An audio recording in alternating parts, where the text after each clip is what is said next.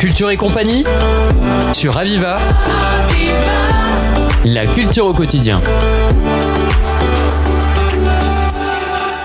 Bonjour à toutes et à tous et bienvenue dans votre émission. Nous sommes en compagnie d'André Sambelli, directeur associé des bonbons grisettes. Bonjour. Bonjour. Alors, les bonbons grisettes, c'est un produit emblématique qui fait partie du patrimoine de Montpellier. Est-ce que vous pouvez nous raconter leur histoire? Alors, euh, nous avons découvert avec mon associé euh, ce fameux bonbon euh, grisette en 2016-2017. Alors, plus exactement, mon associé, Monsieur Lopez, qui est originaire de Montpellier, le connaissait déjà puisque il l'avait déjà sur la, il le voyait déjà sur la table de nuit de ses grands-parents il y a quelques années en arrière. Donc, quand il m'en parle, après une carrière dans, dans l'agroalimentaire que nous avions faite euh, tous les deux, euh, nous avions l'intention de, reprendre une entreprise. Et il me parle des grisettes. Donc à partir de là, nous avons rencontré euh, un personnage, on peut dire, vraiment un personnage, Raymond Muller. Alors Raymond Muller, c'est la personne qui a redécouvert, on va dire, dans les années 60, la recette des grisettes de Montpellier. Alors cette recette, elle euh, est issue d'un document manuscrit datant de 1850 que M. Muller, dans sa jeunesse, puisqu'en 1960 il avait environ 25 ans, a retrouvé en vidant un grenier. Donc euh, il a euh, de ce fait cuisiné cette recette et le petit bonbon grisette, à partir de là, a à nouveau revécu sur Montpellier.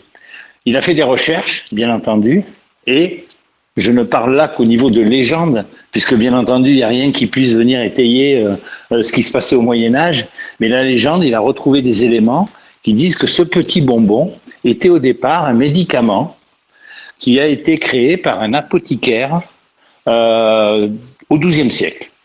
Alors c'est une petite bille noire, réglisse et miel, il faut savoir que la médecine antique ces ingrédients-là étaient des éléments de base de la médecine antique. Donc à partir de là, euh, il a continué un peu à ses recherches, à retrouver différents documents euh, où euh, les pèlerins se rendant à Compostelle s'arrêtaient à Montpellier et dans les différents échanges qui, qui, étaient effectués, ce petit bonbon servait de monnaie d'échange et d'appoint. Voilà, ce bonbon a traversé des siècles, on ne sait pas comment, et en 1850, donc, ce parchemin a été euh, édifié euh, à la main avec cette recette. Raymond Muller la retrouve en 1960 de manière très artisanale. Il refabrique ce bonbon. Au regard du succès rencontré, il l'a commercialisé. Voilà. Donc de 60 jusqu'en 2017, 1960 jusqu'à 2017. Donc Raymond Muller a déjà pas loin de, de, de, 75 ans et il décide de vendre euh, euh, son, produit. Et avec Monsieur Lopez, nous sommes donc rendus acquéreurs euh, de, des fameuses grisettes de Montpellier. Alors là, on a commencé une belle aventure parce que euh, faut savoir que 75 ans, Monsieur Muller ayant un caractère, je disais tout à l'heure, c'était un personnage, un caractère assez fort, et bien entendu, les différentes discussions qu'il avait avec la grande distribution notamment euh, étaient très colorées. Donc euh, on a racheté en 2017, on va dire, sur une, une, commercialisation faible du bonbon et un chiffre d'affaires plutôt, euh, plutôt en deçà de, de ce qu'il avait été. Voilà la fameuse histoire des grisettes de Montpellier. Alors, nous avons repris depuis maintenant, donc ça fait cinq ans, ce bonbon. Et donc, on essaye de faire vivre ce petit bonbon avec des objectifs de vendre très prochainement euh, un peu plus de, de 100 000 boîtes. Voilà. Pour être euh, tout à fait complet, euh, le bonbon n'est pas fabriqué à Montpellier. C'est une des questions que nous avions eues à l'époque, mais le bonbon est fabriqué où? Quand nous, on a racheté, on a eu la surprise de découvrir qu'effectivement, c'est du sucre cuit. Et le sucre cuit dans la région, il n'y a quasiment pas de fabricant. Le seul fabricant, c'est le berlingot de Pézenas, et il ne peut pas absorber notre production. Donc il est fabriqué euh, à Morangis, chez Kubli, c'est un producteur de, producteur de confiserie.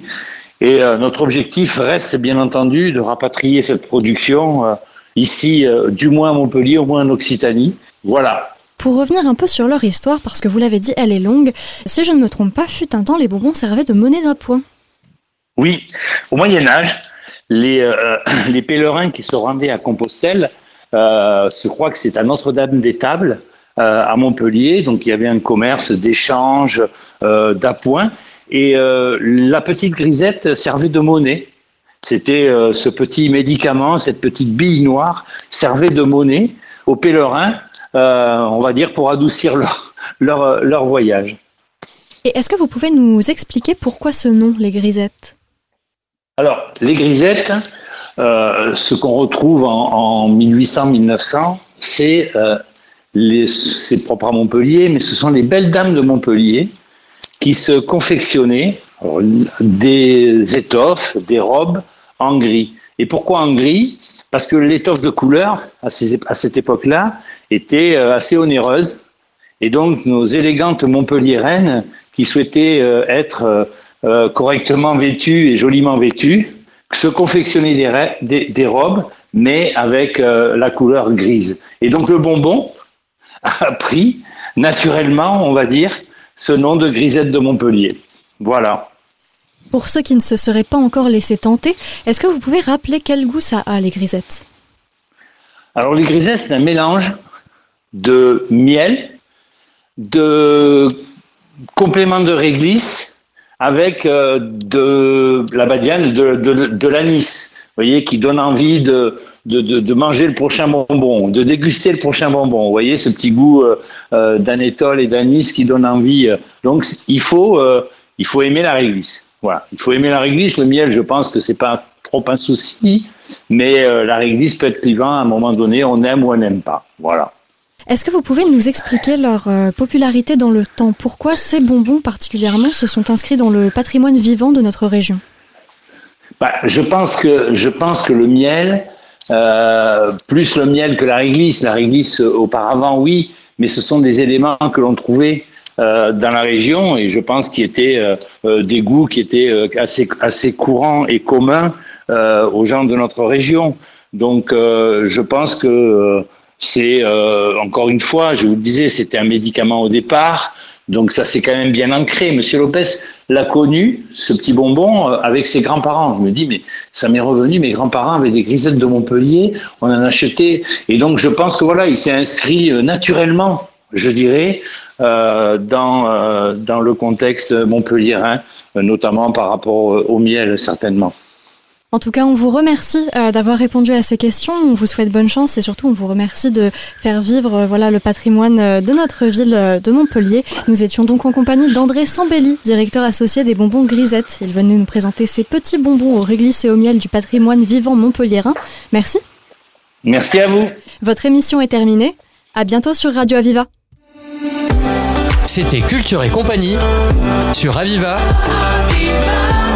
La culture au quotidien.